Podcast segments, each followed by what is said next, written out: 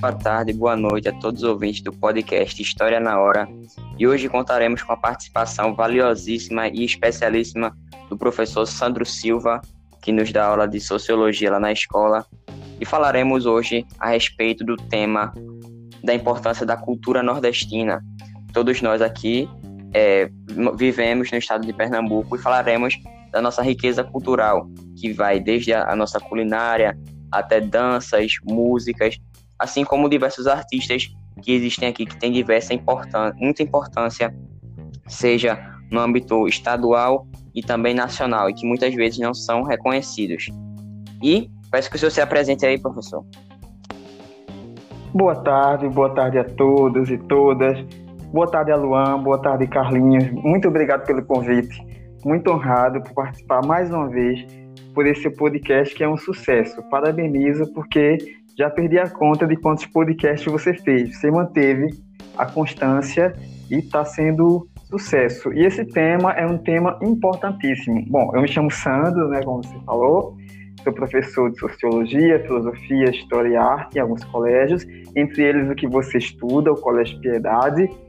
Né, a gente já se conhece há algum tempo. E fico muito feliz pelo convite, muito feliz de verdade. Faço doutorado em História na Federal. É, meu objeto de pesquisa é sexualidade, mas a linha de pesquisa é a linha de cultura e memória, que é uma das linhas mais antigas da Universidade Federal, Federal de Pernambuco. Certo, professor. Muito obrigado. Então, começando com as minhas perguntas, vai a primeira. Como surgiu o frevo? Ele tem relações com a capoeira? Certo. Bom, primeiro dizer que o frevo é nosso, no sentido de que ele é pernambucaníssimo, né? O frevo nordestino pernambucaníssimo. É, há vários relatos, vários fatos ou teorias de como ele surgiu. Uma delas é que ele veio realmente da capoeira, no sentido de que a capoeira, por ser proibida, é na verdade qualquer ajuntamento de negros no século XIX até o começo do século XX era visto com suspeita pelas autoridades.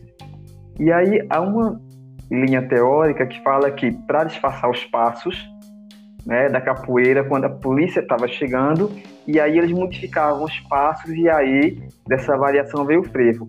Há também alguns estudos que falam que o frevo veio dos embates entre, entre os grupos de bandas marciais que se encontravam no carnaval e aí tinham homens capoeiras, né, que lutavam capoeira, e desses embates né, teria surgido o frevo. Vale dizer que o frevo ele é patrimônio imaterial, certo? A gente tem inclusive o chamado Dia do Frevo, que é o dia 9 de fevereiro. Essa data ela foi estipulada não porque o frevo começou nesse dia, mas porque a palavra frevo ela apareceu a primeira vez no dia 9 de fevereiro de 1907 num jornal chamado Jornal Pequeno, um jornal de circulação aqui em Pernambuco. E aí foi a primeira vez que apareceu a palavra frevo, que vem de ferver. Né? Então, assim, a palavra frevo vem de ferver, de esquentar. Imagina uma panela de pressão. Quem já brigou o carnaval sabe disso. Como o frevo ele surgiu entre as camadas populares, muito populares não sabiam pronunciar a palavra ferver. E aí falar frevendo, tá frevendo é frevo, é quente. E aí veio a palavra frevo. Patrimônio material pelo IFAM, né, que é o Instituto do Patrimônio Histórico e Artístico Nacional, e também pela Unesco, Carlinhos. Certo, muito obrigado, Sandro.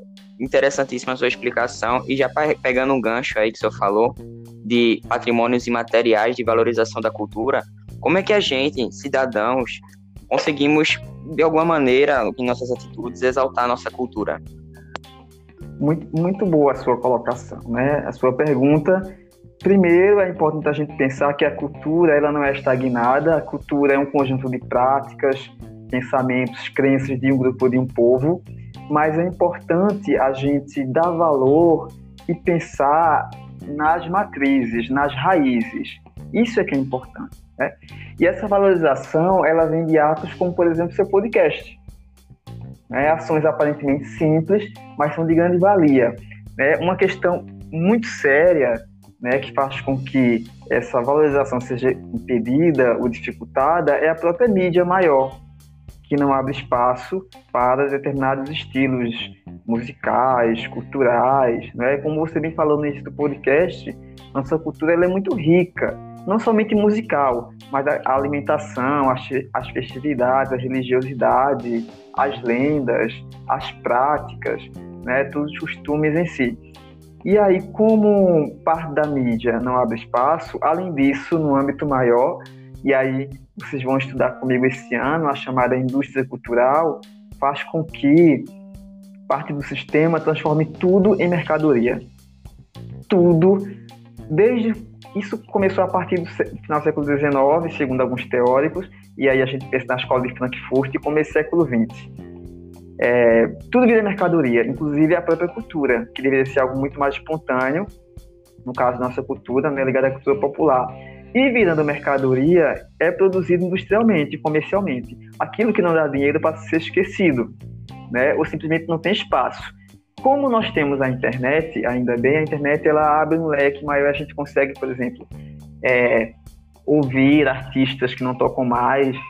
Eu sei que um lamento muito grande em vários apreciadores da cultura nordestina é que Luiz Gonzaga tem tocado pouquíssimo no São João nos últimos anos. Pouquíssimo tocado Luiz Gonzaga. É, é, vale dizer que falar em música não é apenas Luiz Gonzaga, né? A cultura nossa é riquíssima, não somente na época de São João, mas também na época do Carnaval, na época do Natal, a gente tem os pastoris.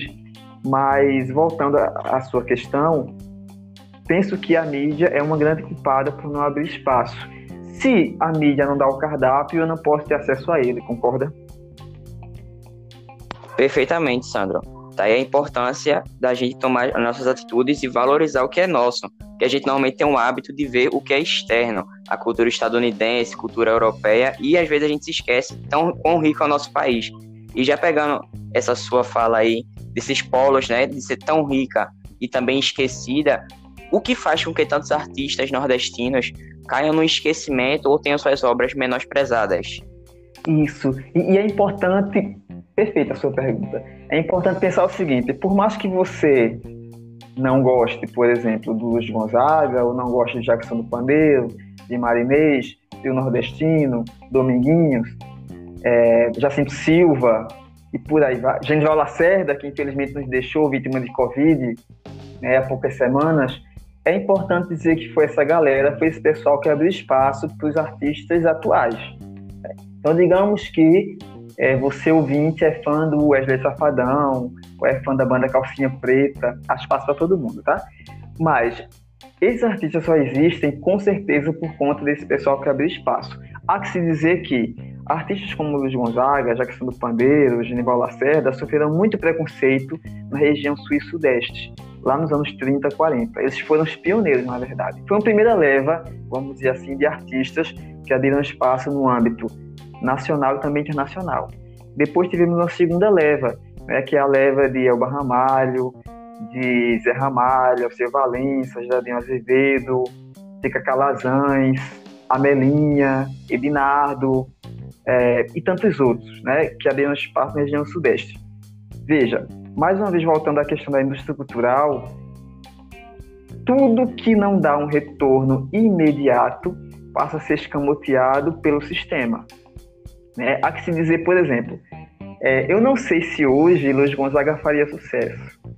Né? Primeiro, porque ele não estaria no padrão de beleza estipulado culturalmente. Né? É, segundo, a, a próprio jeito peculiar dele falar nordestino. Só para a gente ter ideia de como as coisas mudam. Basta você pensar, né, e aí não é uma crítica, é uma observação, de quantas bandas surgem com o mesmo perfil atualmente. Não só bandas de forró, mas bandas de arrocha, bandas de brega, todas com o mesmo perfil, produzidas realmente, assim, é quase uma coisa meio fordista, né? É, outra coisa também é que as escolas, e os professores em particular, devem ter ações tocar nesse ponto. Né? Aqui em Pernambuco, a gente tem uma ação muito importante, interessante, que é da UPE. O SSA, ele, a, a última, são seis questões que caem em sociologia, tanto no SSA 1. Para quem não é de Pernambuco, o SSA é o Sistema Seriado de Avaliação, é um vestibular local. E aí nós temos o SSA no primeiro ano, um SSA no segundo ano do ensino médio e um SSA no terceiro ano do ensino médio. Tem várias matérias, entre elas sociologia. São seis questões de sociologia. A última questão de sociologia, tanto no SSA 1, 2 e 3, é sempre sobre algo relacionado à cultura pernambucana, ou à história de Pernambuco. Ou a comida, ou a lenda, ou a religiosidade. Isso é importantíssimo, porque já que está no edital do, desses vestibulares, as escolas se obrigam a falar sobre isso e o aluno tem acesso, já que parte da mídia maior não coloca. Né? Então, como o Carlinhos falou muito bem, essas ações dele, né, dos professores, da mídia é, e de outros artistas em resistirem, né, essa coisa da resistência é fundamental. Mais uma vez dizendo, a cultura não é estagnada, a cultura é dinâmica. Mas o que está em jogo aqui na, no questionamento do Carlinhos é justamente a gente valorizar, por mais que não goste, a matriz, o que veio antes, que abrir espaço. Não é, Carlinhos? Exatamente, professor. Já que nosso, nosso país teve diversas relações com culturas, tanto africanas, indígenas, europeias, é importante a gente respeitar as nossas culturas e as culturas diferentes, para que a gente não caia em casos de xenofobia, como está muito na mídia atualmente. E já pegando esse gancho aí de xenofobia, de assim, a gente ter um, muitas vezes a gente pensa, outras pessoas pensam que a gente tem um dialeto, né, nordestino, mas na verdade não, é um sotaque. Uhum. E a gente vai chegar justamente na última pergunta, que é para fechar o nosso podcast com chave de ouro, que é qual a importância de valorizar a cultura local, no nosso caso, a nordestina?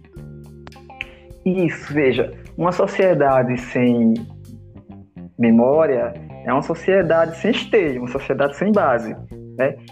É, acompanhe meu raciocínio. Imagine que nesse momento você, ouvinte, bate a cabeça e tem uma amnésia. E aí você esquece, você se olha no espelho, não se reconhece, olha quem está junto de você, seu parente, amigo, enfim, não reconhece. Imagine como é que vai, como é que você vai se situar no mundo sem a sua história, sem a sua base. Fica bem complicado, fica muito difícil. Isso no âmbito individual. No âmbito coletivo, a mesma coisa da história. Uma sociedade sem memória é uma sociedade sem rumo, uma sociedade é, que não se conhece e, portanto, não se valoriza. Ela é manipulável, é uma sociedade que não dá valor ao que tem. Então, essa questão da, da valorização, por mais que nós sabemos, saibamos, claro, que a cultura ela é dinâmica, ela não é estagnada, mas você valorizar tanto os elementos tradicionais quanto os novos de qualidade que vão surgindo é fundamental. Né? A gente tem que ter a crítica e saber que cultura é tudo que o ser humano produz. Ok, mas em tudo que o ser humano produz tem qualidade. Então, no âmbito cultural, a mesmíssima coisa. Então, a gente tem que bater o martelo, tem que reivindicar né, é, que todos tenham acesso à cultura, tanto a cultura popular quanto a própria cultura erudita, né, que não é esse caso propriamente dito, mas é, é muito importante. Né? Agora há pouco mesmo, a minha irmã minha irmã mais velha mandou uma mensagem dizendo que está passando pela milésima vez na Globo o filme O Alta Compadecida, baseado no romance, na obra, né, de Ariano Suassuna. Veja, isso é magnífico, né? Pode passar mil vezes, a gente assiste e a gente se reconhece, né? Porque quando a gente vê um filme como esse, enfim, uma obra literária como essa, artistas, né, é, nordestinos no âmbito nacional, internacional, se reconhecer, né?